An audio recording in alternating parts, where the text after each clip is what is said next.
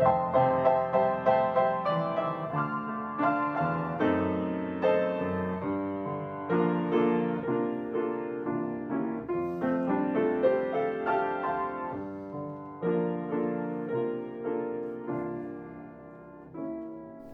vida de alabanza es el título de nuestra lección 9 de esta semana. Ya andamos acercándonos al final del trimestre donde hemos estudiando nuestros crisoles y todo lo que ha sido de bendición para nosotros. Como dije ya, hoy es lunes 22 de agosto, servidor David González, nuestro título de hoy es La oración derriba muros. Reinaba el silencio, solo se oía el paso lento y uniforme de muchos pies y el sonido ocasional de las trompetas que perturbaba la tranquilidad de la madrugada. Las murallas macizas de piedra sólida parecían desafiar el asedio de los hombres. Cuando acabó la séptima vuelta, la larga procesión hizo alto. Las trompetas que por algún tiempo habían callado prorrumpieron ahora en un ruido atronador que hizo temblar la tierra misma. Las paredes de piedra sólida con sus torres y almenas macizas se estremecieron y se levantaron de sus cimientos, y con grande estruendo cayeron desplomadas a tierra en ruinas.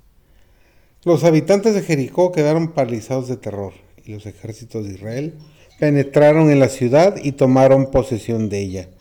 Los israelitas no habían ganado la victoria por sus propias fuerzas.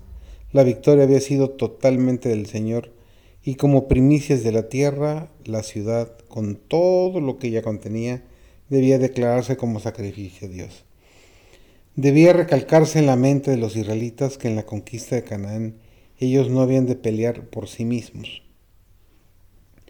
sino como simples instrumentos para ejecutar la voluntad de Dios.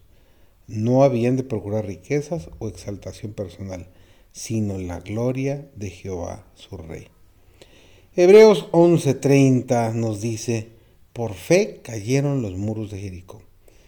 El plan de continuar con esta ceremonia durante tanto tiempo antes de la caída final de las murallas dio a los israelitas ocasión para desarrollar su fe.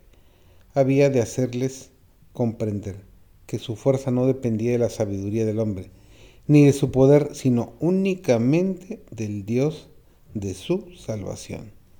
Debían acostumbrarse así a confiar enteramente en su fe, en su jefe divino. Dios hará cosas maravillosas por los que confían en Él. El motivo por los que profesan ser sus hijos no tienen más fuerza. Consiste en que confían demasiado en su propia sabiduría y no le dan al Señor ocasión de revelar su poder en favor de ellos. Él ayudará a sus hijos creyentes en toda emergencia si ponen su confianza en Él y le obedecen fielmente. Con frecuencia Cristo cantaba el Salmo 66 y porciones del 68 y 72. Así enseñaba a otros en la forma más sencilla y modesta. ¿No sería bueno que cultiváramos la gratitud y ofreciéramos gratos cantos de agradecimiento a Dios? Como cristianos debemos alabar a Dios más de lo que lo hacemos. Deberíamos introducir en nuestra vida más del brillo de su amor. Cuando por fe miramos a Jesús, los semblantes reflejan su gozo y paz. Cuán fervientemente debiéramos procurar relacionarnos con Dios, de manera que en el rostro reflejemos la luz del sol de su amor.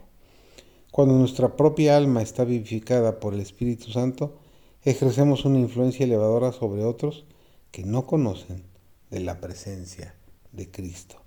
Que esta sea tu experiencia con Cristo el día de hoy.